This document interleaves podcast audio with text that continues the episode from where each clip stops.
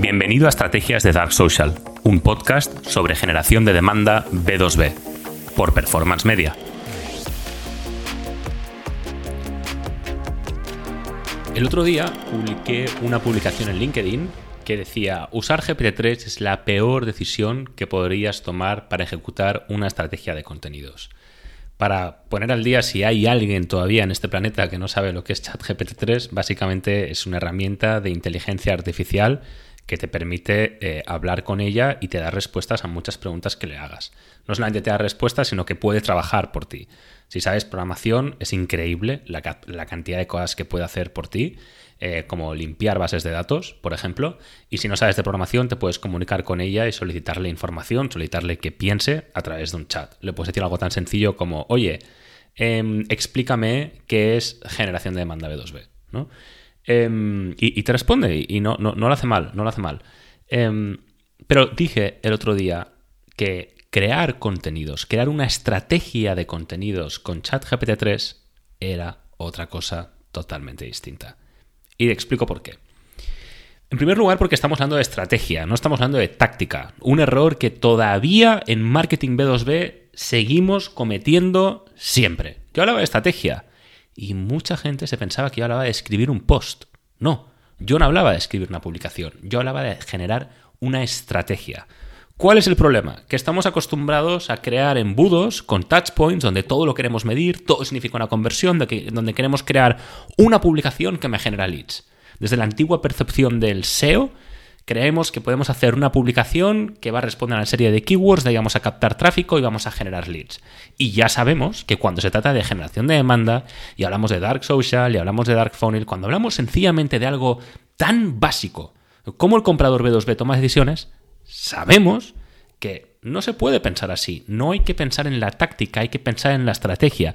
No es una publicación lo que te va a generar leads. Lo que te va a generar leads es el resultado de todos los contenidos que hagas. Siempre pongo el mismo ejemplo. Si nosotros nos planteamos ir a correr una maratón dentro de un año, como realmente si empezamos de cero vamos a conseguir correr esa maratón, no es porque vayamos a salir un día a correr y lo hayamos hecho muy bien, hayamos entrenado muy bien. Lo que nos va a preparar para la maratón, es salir a correr todos los días para dentro de un año estar lo suficientemente entrenados como para poder correr la maratón. Esa es la diferencia. Cuando se trata de una estrategia de contenidos, funciona exactamente igual que en el ejemplo que he puesto. Así que hablar de táctica no tiene sentido. De lo que tiene sentido es hablar de estrategia. Me encantaría, ¿eh? me encantaría que hubiera una herramienta de inteligencia artificial que permitiera diseñar esa estrategia. Eh, y luego hablamos al respecto. Entonces, en primer lugar, no estoy hablando de, de táctica, perdón, estoy hablando de estrategia. Entonces, ¿qué es lo que no funciona en una estrategia de contenidos? A mi modo de ver, lo que no funciona es, cuando hablamos de una estrategia de contenidos, tenemos que diferenciar tres tipos de publicación. Tofu, Mofu, Bofu. Top of the funnel, mid of the funnel, of the funnel bottom of the funnel. Entonces, hay publicaciones que están diseñadas para ampliar audiencia, para crear audiencia, otras para retenerla y otras publicaciones para convertirla. Yo en mi caso no es como trabajo en mi estrategia de contenidos, ¿ok? Pero, por ejemplo, con los copywriters con los que trabajo, sí que trabajan así y, lo respeto, ellos saben más que yo. Normalmente mis publicaciones están siempre en mid of the funnel, en, son MOFU, todas. Em, ¿Por qué? Porque yo pienso que muchísimos marketers caen en el error de enfocar gran parte de sus contenidos o bien 100% BOFU o 100% TOFU. ¿Vale? Es decir, o solamente hablan de aquello que genera muchos likes, las ventajas del trabajo en remoto, el momento que cambió mi vida profesional, las conclusiones del 2022, GPT-3, hablando de algo que no tiene nada que ver contigo, o 100% em, BOFU, es decir, destinadas a conversión. Eh, muchas publicaciones destinadas a em, hago consultoría gratis, apúntate y no sé qué. Bueno, tampoco me llama la atención porque de esta forma no creas relevancia de marca, que es de lo que va a generar demanda. Entonces, lo que estoy seguro que no funciona es crear siempre publicaciones que responden solamente a tofu o solamente a bofu. ¿vale? Detrás tiene que haber una estrategia. Entonces, lo que yo digo es, ostras, GPT-3 de entrada no me va a diseñar la estrategia, me va a decir que lo tengo que hacer. Y yo, eso sí, le puedo pedir publicaciones en ese sentido, ¿no? ¿Cuál es el problema? ¿Cuál es el problema con todo esto? Es decir, yo sí que le podría decir, oye, ¿cómo hago una estrategia de contenidos? Y ChatGPT 3 me podría decir, pues mira, tofu, bofu, mofu, no sé qué, tal y cual, y lo, que, me tienes que pedir cada día es esto, ¿vale? Y te puedo escribir la publicación, ¿vale? O sea, podríamos configurar ChatGPT 3 para que defina la estrategia. ¿Cuál es el problema? Y ahí es donde la gente se pierde. El problema es doble. Uno, hay que conocer al cliente. O sea, hay que hacer entrevistas a clientes, hay que entender qué es lo que quieren escuchar. Esto no solamente va de tofu, mofu, pofu y les voy a explicar lo que me dé la gana, ¿no? Entonces, como voy a hacer, ¿por qué suele funcionar? Porque como de repente tengo una serie de publicaciones que son tofu, top of the funnel, donde voy a estar hablando del trabajo en remoto, el momento que cambio mi vida profesional o las conclusiones del 2022, voy a generar likes. Pero esos likes son métricas de vanidad los likes que voy a conseguir, el alcance que voy a tener, no va a ser a mi público objetivo. Va a ser a cualquier hijo de vecino. Y a mí eso no me interesa. Yo no, en mi caso, por ejemplo, mi público objetivo son eh, CMOs, directores de marketing. Yo no necesito tener alcance con directores de operaciones, CTOs o CFOs, que por supuesto pueden pertenecer al comité de compra, pero no es el público al que me estoy dirigiendo. Mi audiencia tiene mucha más calidad cuando el 70, 80% de mi audiencia son CMOs. ¿no? Si solamente de mi audiencia, o sea, tengo 20.000 personas, pero solamente 2.000 son CMOs, mi audiencia no vale. Ahora, si tengo 10.000 personas y 6 o 7.000 son CMOs, mi audiencia tiene muchísima calidad. ¿No? Entonces, ¿cómo consigo eso? Tú puedes hacer tofu todo lo que quieras pero tienes que dirigirte siempre a tu audiencia. Entonces, con publicaciones que sean relevantes para tu audiencia. Para conseguir eso, tienes que investigar tu mercado, tienes que entrevistar a tu cliente, tienes que entender cuáles son sus atributos de compra para construir una USP, para construir tu value proposition, pero sobre todo para crear una categoría donde tú puedas ser líder aportando tu punto de vista único. Cuando tú hables sobre algo, tienes que entregar tu punto de vista único y ese punto de vista único se conforma a través de los atributos de compra de tus clientes, a través de sus retos, a través de sus miedos, a través de sus motivaciones, de sus problemas. Y eso solamente lo puedes saber entrevistándoles. Eh, que ChatGPT 3 lo puede hacer, o sea, ojalá ChatGPT 4 lo pueda hacer, pero ChatGPT 3 no puede entrevistar a tus clientes. ¿Vale? Y, ojalá pueda, ¿eh? o sea, no estoy en contra de usarlo, me encantaría poder usarlo, pero a día de hoy la única forma de crear una categoría de contenidos donde te puedas posicionar como un líder, de forma que la gente quiera seguir consumiendo tus contenidos porque tu discurso sea distinto al de tu competencia, es creando un punto de vista único. Y para esto hay que entrevistar a tus clientes. Claro, la mayoría de marketers no están de acuerdo, no, no, están de acuerdo con mi afirmación porque no entienden la importancia del punto de vista único. No entienden que si el, el comprador B2B toma 2, 3, 4, 6 meses en tomar una decisión, Tú necesitas poder captar la atención de ese comprador para poder crear una audiencia durante todo su proceso de toma de decisión. Y la única forma de captar esa atención es aportando tu punto de vista único. Y tu punto de vista único debe responder a una investigación de mercado que has hecho tus compradores B2B. Esto es clave. Si no, no funciona. Si no, no funciona. Em, entonces, por tanto, ¿Por qué ChatGPT 3 en este caso no me gusta? Es decir, yo le puedo decir a ChatGPT 3, oye, construyeme la estrategia, ahora hazme una publicación Bofu, Tofu, Mofu, lo que sea. ¿Por qué no me va a gustar? Porque ChatGPT 3 no va a crear un punto de vista único. ¿Vale? Entonces, esto es, esto es fundamental. Si tú no eres capaz de crear un punto de vista único, no vas a, seguir, no vas a ser capaz de crear una audiencia y de ahí no saldrán clientes. Entonces, a esto me, pues, mucha gente pues, me, puso comentarios, tenemos aquí 51 comentarios. Entonces, vamos a revisar alguno de ellos para, poder explicarlos desde la perspectiva de generación de demanda. Con esto no quiero decir que yo tenga razón y, haya personas que se equivocan, ¿no? O sea, hubo mucho debate ¿eh? y me parece genial. O sea, prefiero una publicación que genere debate a una que no genere debate, porque gracias a eso, fijaros, yo de aquí saco un contenido para mi podcast.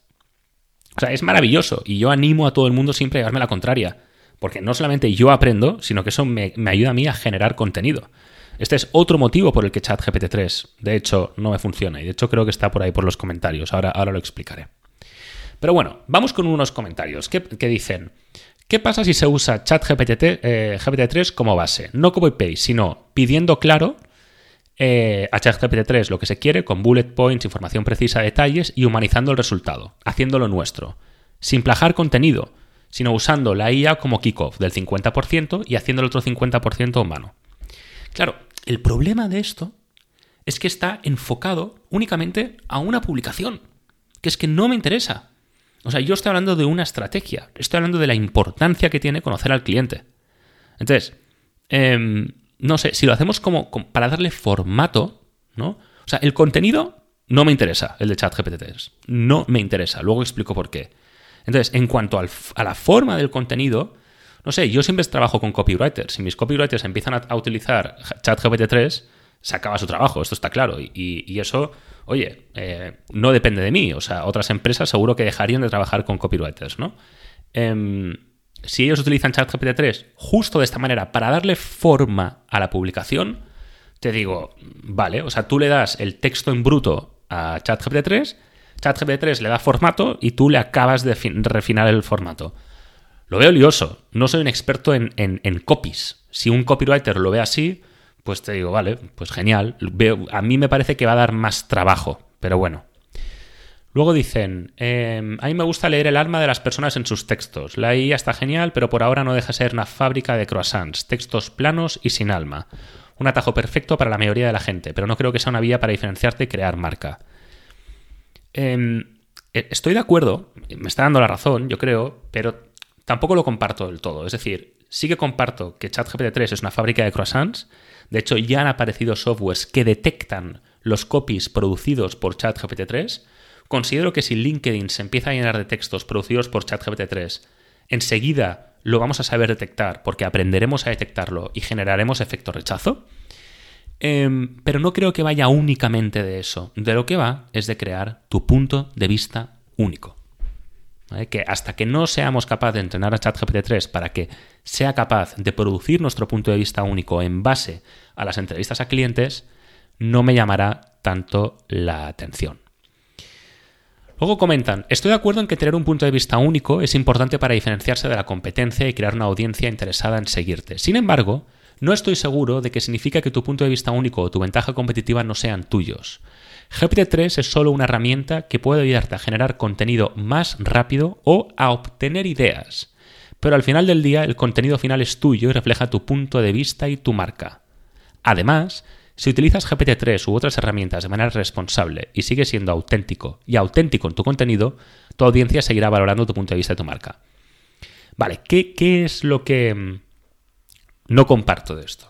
Mira, mis principales fuentes de ideas para contenidos son feedback de la comunidad. Esta publicación, o sea, fíjate hasta qué punto, hasta qué punto el feedback de la comunidad es importante para mí, que me estoy limitando a leer comentarios y a comentarlos. Y yo de ahí estoy sacando un, un, episodio para el podcast. Y sé que va a ser interesante porque la comunidad ya me ha dicho que lo es. Y muchas veces no soy tan explícito, pero muchos episodios que saco del podcast vienen precisamente de la comunidad. Viene de ti eso es lo que a mí me garantiza que yo pueda estar hablando de temas que son interesantes para la comunidad. Esto es súper potente. Segundo, entrevistas a clientes. Cuando, mm, cuando hacemos las entrevistas de marketing a los clientes de las cuentas con las que trabajamos, de ahí lógicamente sacamos temas que nos puedan interesar. Por ejemplo, siempre preguntamos últimos cursos en los que ha participado, últimos webinars, Em, últimas entrevistas que haya leído, dónde está acudiendo. Pero además de preguntarlo, nos vamos al perfil de LinkedIn o de la red social aplicable a cada caso y vemos con qué está interactuando cada persona que entrevistamos.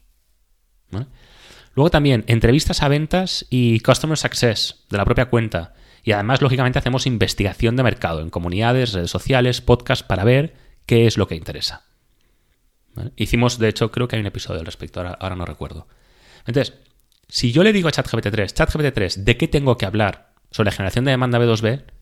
Me da absolutamente igual la respuesta que me dé. Lo que me interesa es este trabajo que es diario, en el que nos estamos alimentando de ideas únicamente de estas cuatro fuentes. Feedback de la comunidad, entrevistas a clientes, entrevistas a ventas y customer success e investigación de mercado en comunidades, redes sociales, podcast, etc. ¿Mm? Entonces, em, dicen, ChatGPT es el, T3 es, el demonio. Eso sí, no problem si hemos de usar Excel, Tinder, Google Maps, todo guay hasta que le tocan a uno su oficio, ¿no? Esto es lo que voy a comentar. Em, para mí sería ideal que ChatGPT 3 funcionara. Y espero que ChatGPT 4 lo haga. Porque para mí supone un coste hacer todo este trabajo enorme. Entonces, ojalá me pueda levantar por las mañanas, teclear un par de comandos en ChatGPT 3 y que me haga todo este trabajo. O sea, es que de verdad, es que me reduce el coste muchísimo. Lamentablemente no puedo. Entonces, precisamente esta publicación es una publicación no enfocada a atacar a ChatGPT 3.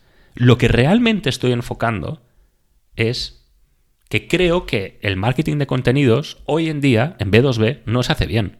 Eso es lo que estoy atacando. Lo que estoy atacando es que un marketer B2B pueda pensar que crear una estrategia de contenidos puede funcionar yéndote a ChatGPT 3 y diciéndole, quiero que me plantees la estrategia, decirme de qué tengo que hablar y encima hacerme el copy. Eso es lo que estoy atacando. La forma de trabajar. E-, ese es el problema. Eh, Vamos a buscar más cosas interesantes. Dicen, además de un, tema de ética y profesional, a la hora de tomar contacto y conversar con tu cliente que has atraído con tu contenido, ¿vas a apoyarte en GPT-3 para sostener tu propuesta de valor y tu conversación con el cliente? Hombre, e, efectivamente. O sea, una de las cosas que em, comparto más es que la creación del fondo del contenido, no del formato del contenido, siempre tiene que venir de la empresa, ¿no? De, la cuenta con la que estamos trabajando. Y siempre animo mucho a que sea el CEO quien lo haga. Es decir, nosotros siempre planteamos una estrategia de contenidos, un mapa de motivaciones, hacemos un, calendario de contenidos y cuando sabemos que la semana que viene toca hablar de eh, X, ¿no? Pues cómo construir un puente, necesitamos lo que llamamos un subject matter expert, un especialista, para que nos explique cómo construir un puente. Nosotros le decimos que hay que hablar sobre cómo construir un puente, pero necesitamos que alguien nos lo explique, porque no somos ingenieros. Y luego el copywriter que esté asignado a la cuenta, lo que hará es darle formato a ese contenido, ya sea para publicarlo en LinkedIn, en YouTube, en un podcast o como decían antes, en Tinder. Me da absolutamente igual. Eh, lo importante es adaptar el formato de cada idea, de cada contenido a la plataforma donde se va a distribuir. ¿Cómo lo hago yo para motivar a un CEO, por ejemplo, que realmente se involucre en esta actividad? De una forma muy sencilla y muy básica, que es lo peor que puede pasar, a mi modo de ver, para cualquier ejecutivo es perder el contacto con el mercado. Llevar a cabo esta labor de entender qué es lo que le preocupa a tu comunidad cuando la tienes, entender de qué hay que hablar, qué es lo que quieren escuchar, eh, estar en contacto con el mercado es la mejor garantía de la supervivencia de la empresa a largo plazo. Pero encima además eso es una ventaja competitiva para la empresa. Porque entonces lo que consigues es que tus clientes no quieran trabajar contigo por precio, quieren trabajar contigo por lo que haces, por lo que estás explicando. Y es lo que te permite crear un margen, es lo que te da una ventaja competitiva por margen. Entonces, si delegas esa labor en un software, estás delegando tu ventaja competitiva a un software. ¿Realmente te interesa? Oye, a lo mejor es válido y en 10 años es totalmente válido, ¿eh? Yo para mi empresa personalmente no lo voy a hacer. Ni con ChatGPT 4. Me da absolutamente igual. Mi ventaja competitiva es mía. Em, otro comentario. Vamos a buscar.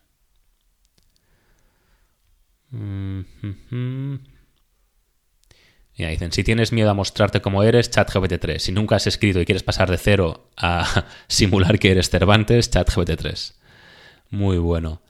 Em, dicen, ¿y qué hay del contenido duplicado y las penalizaciones en SEO? ¿De quién es el contenido? Bueno, aquí con respecto de SEO, pues como no estoy a favor del SEO, porque no creo que forme parte de un proceso de creación de demanda, pues sencillamente no me interesa. Creo que el SEO es un proceso de captura de demanda y además ineficiente.